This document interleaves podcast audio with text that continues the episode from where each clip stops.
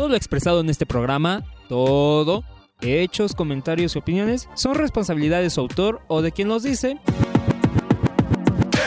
y no reflejan en ningún caso el punto de vista de IBI México. Los participantes autorizan su transmisión sin fines de lucro.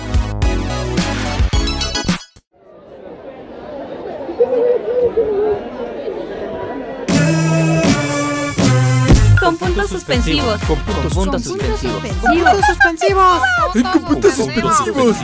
Con puntos suspensivos. Con puntos suspensivos. Con puntos suspensivos. Porque siempre hay algo más que decir.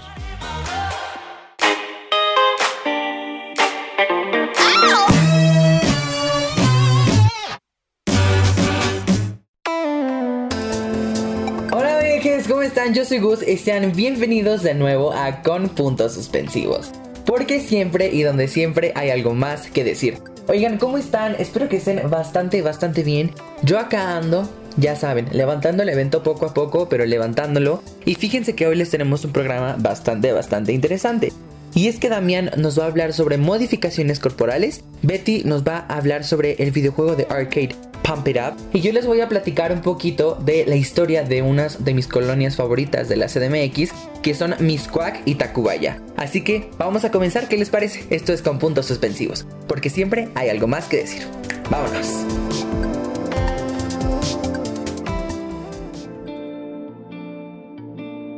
De aquí no sale nada.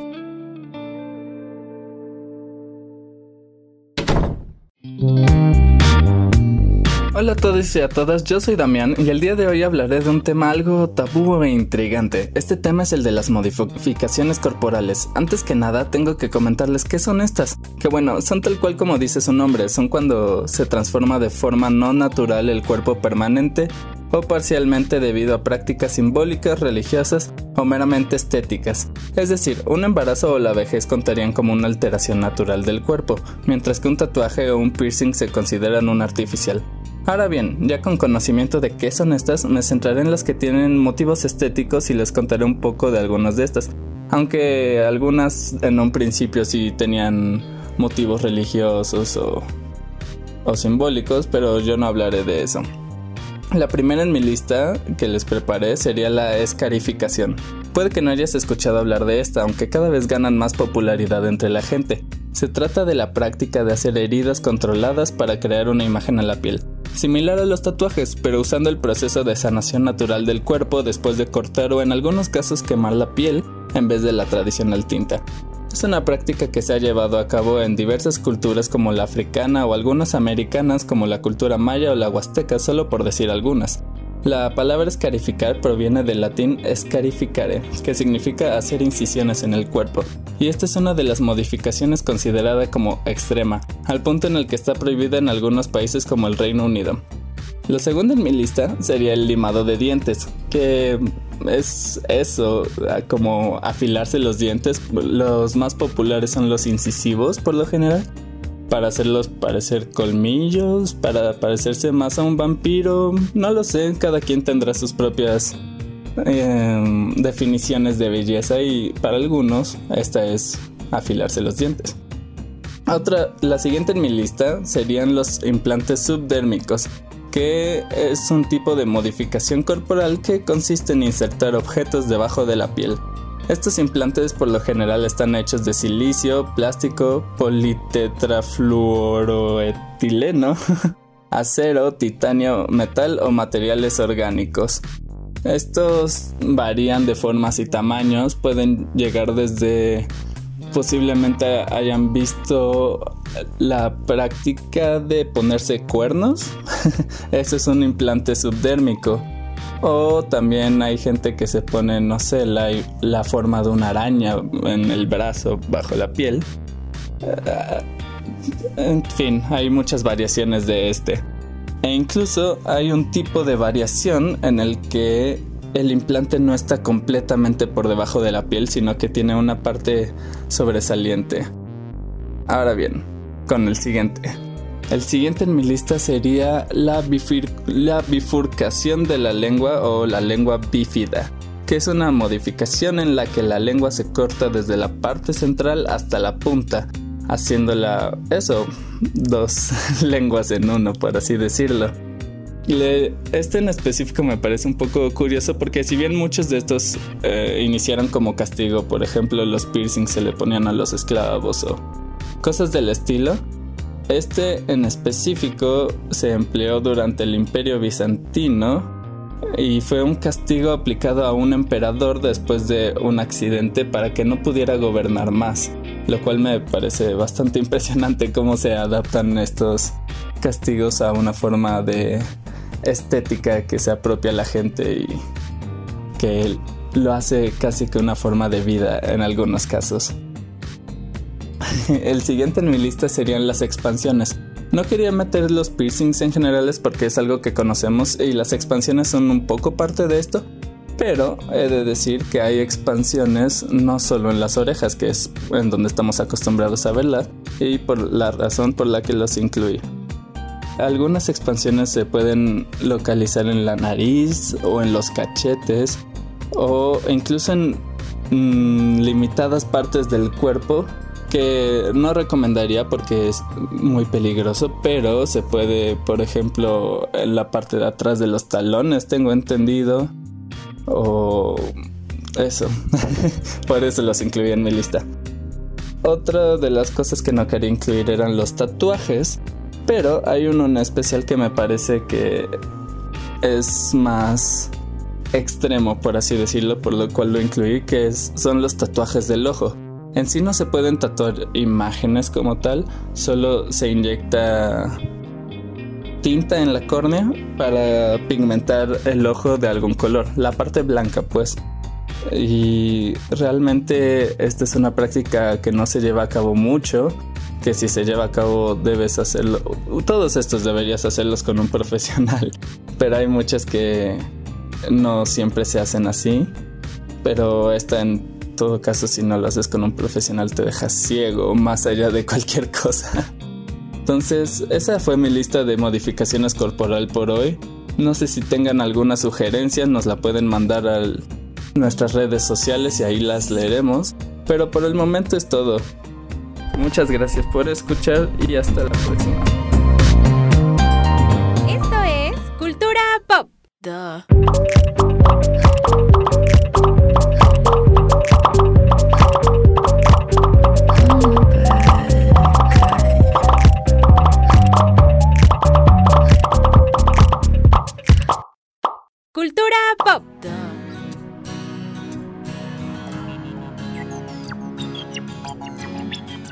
Mi gente bonita que nos escuchan otra vez en esta transmisión de Con Puntos Suspensivos, su radio revista cultural favorita. Mi nombre es Betty y en esta ocasión les voy a contar sobre un videojuego que a mí me traumó durante mis años de juventud en la prepa y este videojuego se llama Pump It Up. Para aquellos o aquellas que alguna vez fueron a las maquinitas, no sé si se acuerdan de que entre todas esas máquinas de peleas, de carreritas, etcétera, había unas máquinas que tenían unos tapetes y esas máquinas la gente se subía a bailar. Bueno, esa, una de esas máquinas es la Up, de eso se trata. Es un videojuego que simula el baile y que en Japón y Corea le llaman un videojuego de ritmo, porque el objetivo es bailar al ritmo de lo que se está escuchando, de las canciones que suenan y al mismo tiempo que estás viendo la pantalla ir apretando con los pies diferentes botones para poder conseguir los steps o para poder conseguir el mayor puntaje, ¿no? ¿De qué se trata? Por aquellos que no han visto estos videojuegos, se trata de una máquina gigante, bueno, no sé si gigante, pero de, un, de sus buenos dos metros, dos metros y medio quizás. Tiene una pantalla, esa pantalla está soportada por una especie de mueble en donde están unas bocinas. La máquina tiene aparte luces y enfrente de la máquina conectada a la pantalla están dos tapetes o dos... Eh, Sí, dos tapetes eh, que tienen cinco botones cada uno. Tienen dos botones superiores o que están en la parte de enfrente de esos tapetes que son rojos, dos botones inferiores o en la parte de atrás del tapete que son azules y un botón de en medio que es dorado o amarillo. También en los tapetes tienen eh, un tubo metálico que tiene como una tipo de agarradera para aquellos que eh, se tienen que agarrar porque de repente la pump se puede poner un poco extrema. Como les decía, el objetivo del juego es ir al ritmo de una canción mientras que en la pantalla van apareciendo los diferentes modos de pisar ¿no? Eh, puede ser uno derecho, arriba, izquierdo, abajo, en medio, etcétera, etcétera. Y el objetivo es conseguir los mejores puntos o pasar la canción de una manera más perfecta, ¿no? De una manera bien hecha. Em, les cuento un poquito de la historia de la pop. Nació en Corea, fue lanzada por Andamiro en 1999 y a pesar de que llegó, eh, que salió de Corea en esa época, en realidad llegó a México hasta como por los 2000 y de hecho la primera máquina que hizo Andamiro que salió en Corea se llamaba First Dance Floor, que repito salió en 1999, pero en México en realidad la primera que llegó fue la siguiente, que se llamaba la Extra y la Pre-X1. Como les comentaba, hace casi 20 años que la Pump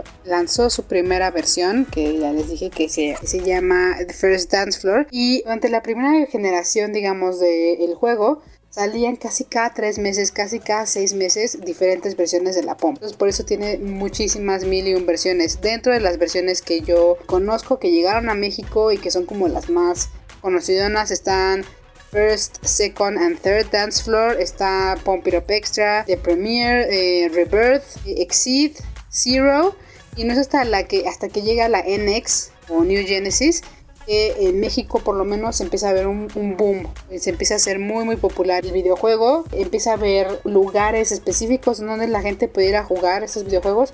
Desgraciadamente en México la idea del arcade o de las maquinitas eh, ha ido, se ha ido perdiendo en realidad y es un poco triste porque ya no hay de eso que nos, nos pedían que fuéramos a las, a las tortillas y nos quedábamos con el cambio de nuestros papás para ir a jugar a la maquinita que estaba lado de las tortillas o en el mismo puesto de las tortillas. Ahora hay lugares muy muy específicos para ir a jugar a la pump o a las maquinitas, pero ya no son los de antes, ¿no? Dentro de ellos había un lugar que se llamaba La Cueva, que ya no existe, y un lugar que se llamaba, que le decían Chilpa, que está justo enfrentito del metro Chilpancingo. Ese lugar todavía sigue existiendo, pero ahora está un poquito más escondido. Y como les comentaba, después de la X2 viene la NXA, que es una de las más favoritas del público, sobre todo en México, porque esa llegó a incluir canciones en español con grupos como Nina Pilots, Panda o un rapero que creo que todavía sigue haciendo rap que se llama Big Metra. Después de eso llega la fiesta, que ahí fue cuando yo la conocí. En realidad a mí todavía me tocó la NXA un poquito, pero la fiesta fue aquella por la que yo en realidad empecé a, a jugar, que fue por eso del 2010-2009. Y a partir de ahí casi cada año o casi cada dos años empezaron a sacar nuevas versiones de la Pump. Después de la fiesta fue la fiesta X, la fiesta 2, Infinity, que fue una versión más hacia, hacia Estados Unidos. En realidad fue una versión como de colección, una cosa así. Luego sacaron la Prime, Prime 2 y el año pasado en enero sacaron la Pump It Up XX 20th Anniversary Edition, que fue la, edición de aniversario con canciones nuevas. Hablando de las canciones, la Pump siempre ha tenido una selección de canciones muy interesante. En sus inicios era puro K-pop, pero K-pop noventero, súper, súper noventero, que era más pegándole al rock, más pegándole al hip hop y canciones de DJs o compositores para videojuegos bien específicos. Existía uno que se llama Banja, que todavía lanza canciones de la pop. Está Banja, estaba Jaff. Y poco a poco, conforme fueron pasando los años, fueron eh, agregando nuevos DJs como SHK, Zircon, M2U, etcétera, etcétera. Que son nombres que se escuchan mucho en los videojuegos del continente asiático. Estoy pensando en otros videojuegos de ritmo como eh, Saitus, como Dimo, etcétera, etcétera. Son nombres que van a estar escuchando a cada rato. ¿Por qué quise hablarles de este videojuego? Es básicamente porque fue muy importante para mí eh, durante la preparatoria, eh, al lado de la prepa número 3, aquí en el nororiente de la ciudad, había unas maquinitas. Había, está, la, está una plaza que tiene un cine y un Walmart y al otro lado había hay otra plaza que es Plaza Oriente y en esas dos plazas había maquinitas, había pumps y para mí fue muy muy muy importante y divertido en esa época porque terminando las clases o cuando tenía una hora libre me iba a jugar a las maquinitas con mis amigos y lo recuerdo con mucho cariño y la pasé, la verdad me la pasé muy bien y por eso se las recomiendo. También se les recomiendo porque aparte de ser un videojuego para aquellos que se consideren gamers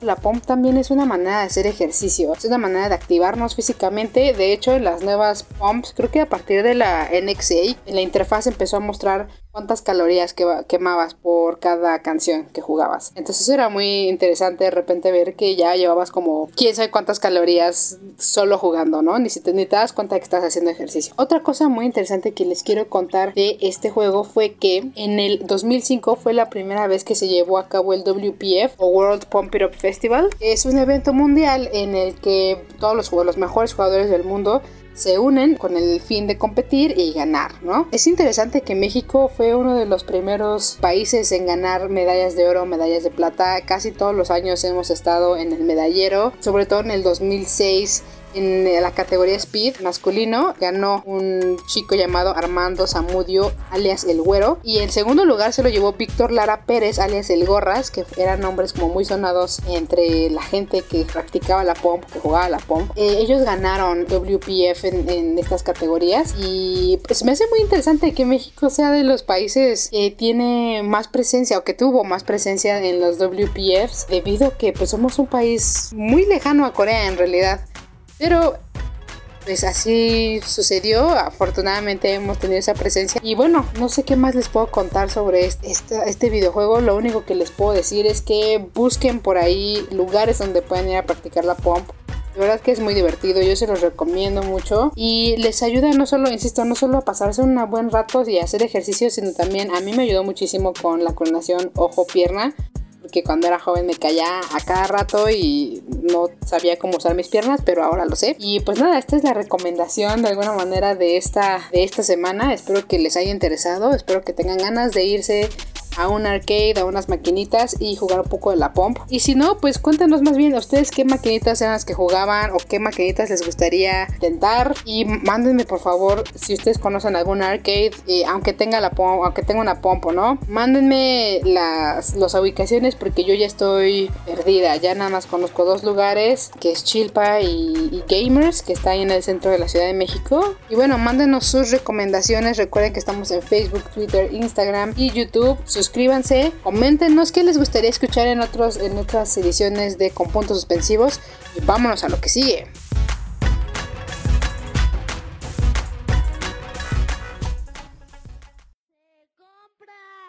colchones, tambores, refrigeradores, estufas, lavadoras, microondas, ricos, tamales.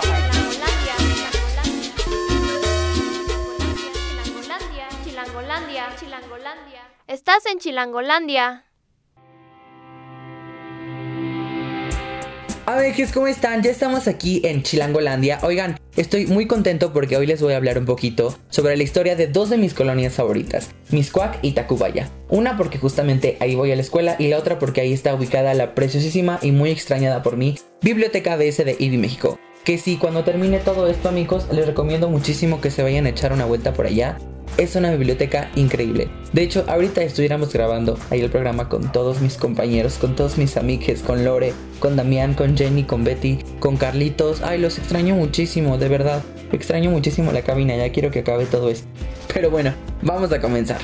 Oigan, pues justamente la antigua villa de Tacubaya es un barrio mágico que pasó a formar parte de la Ciudad de México en la primera mitad del siglo XX por el crecimiento de la capital.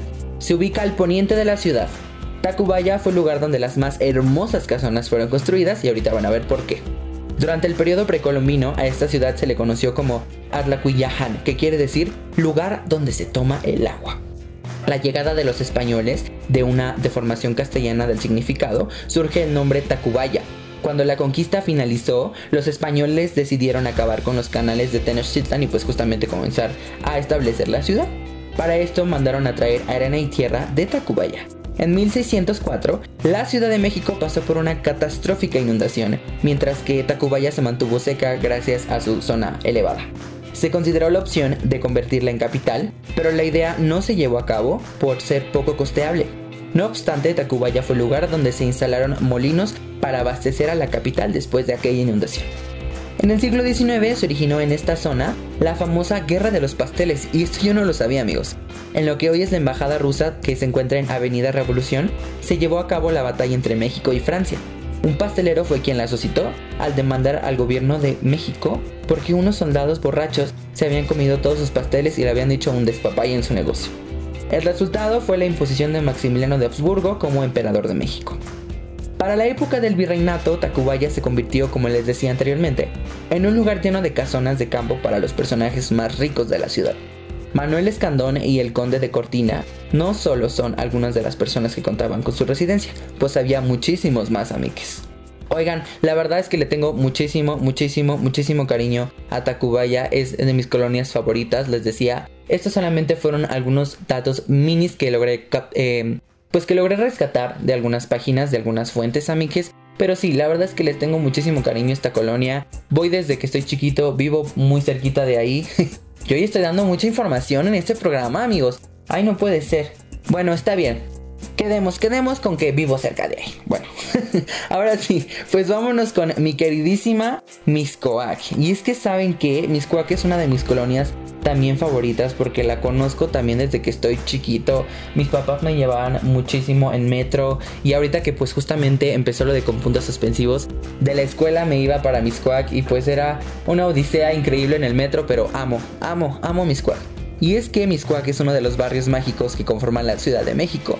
Su nombre significa, chéquense, lugar donde se venera a la serpiente de nube. Si esa serpiente que ves en la estación Miscuac. Así es. Está ubicado al noreste de la ciudad y rodeada por patriotismo, insurgentes, Río Miscuac y Extremadura.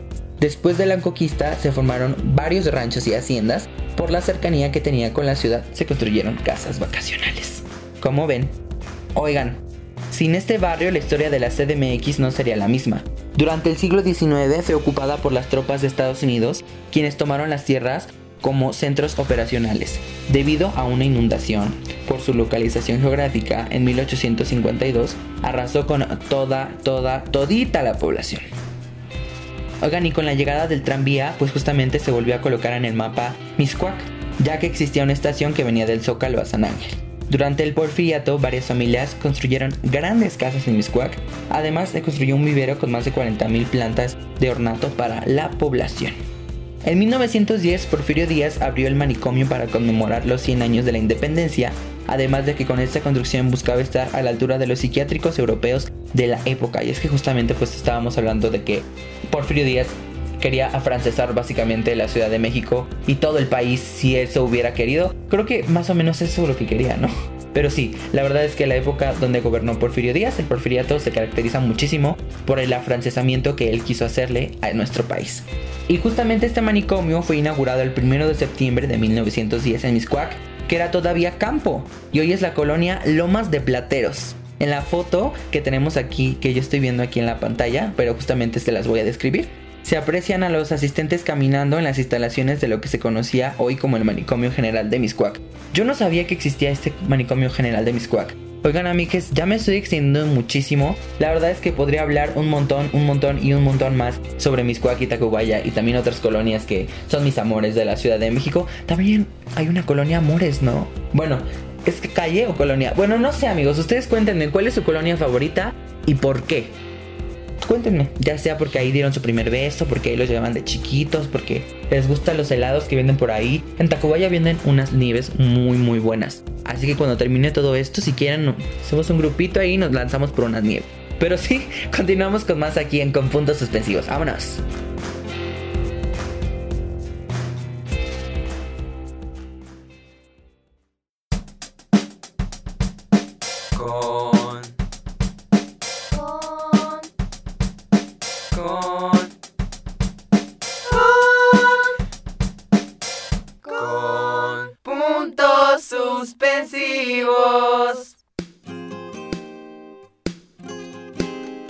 Muchísimas, muchísimas, muchísimas gracias por escucharnos. Hemos llegado al final de este con puntos suspensivos. Gracias Jenny, Damián, Betty, Lore, en edición Sergio, o la verdad, eh, pues no sé quién esté editando este programa porque no sabemos a este momento. Justamente cuando estoy grabando esto, porque Lore nos comentó que justamente Sergio, que es el que edita todos estos programas, tuvo un problema con su cargador en su computadora, so le llega hasta el lunes amigos, así que pues esperemos que sí lo pueda editar. De todos modos, muchas gracias Sergio, porque tú eres el que edita todos los programas. Te amamos. Oigan, también los amamos a ustedes, ¿eh? Recuerden seguirnos en redes sociales, arroba con puntos suspensivos. Estamos creando muchísimo contenido muy muy cool para todos ustedes. Así que vayan a seguirnos, vayan a seguir a la biblioteca IBI, arroba IBI México, Facebook, Twitter, Instagram, su página de internet IBI México. Suscríbanse a nuestro canal de YouTube con puntos suspensivos. Nosotros nos vemos la próxima semana. Los amo muchísimo. Quédense en casa, please, please, por favor, que ya acabe todo esto. Los amo. Como siempre hay algo más que decir, con puntos suspensivos.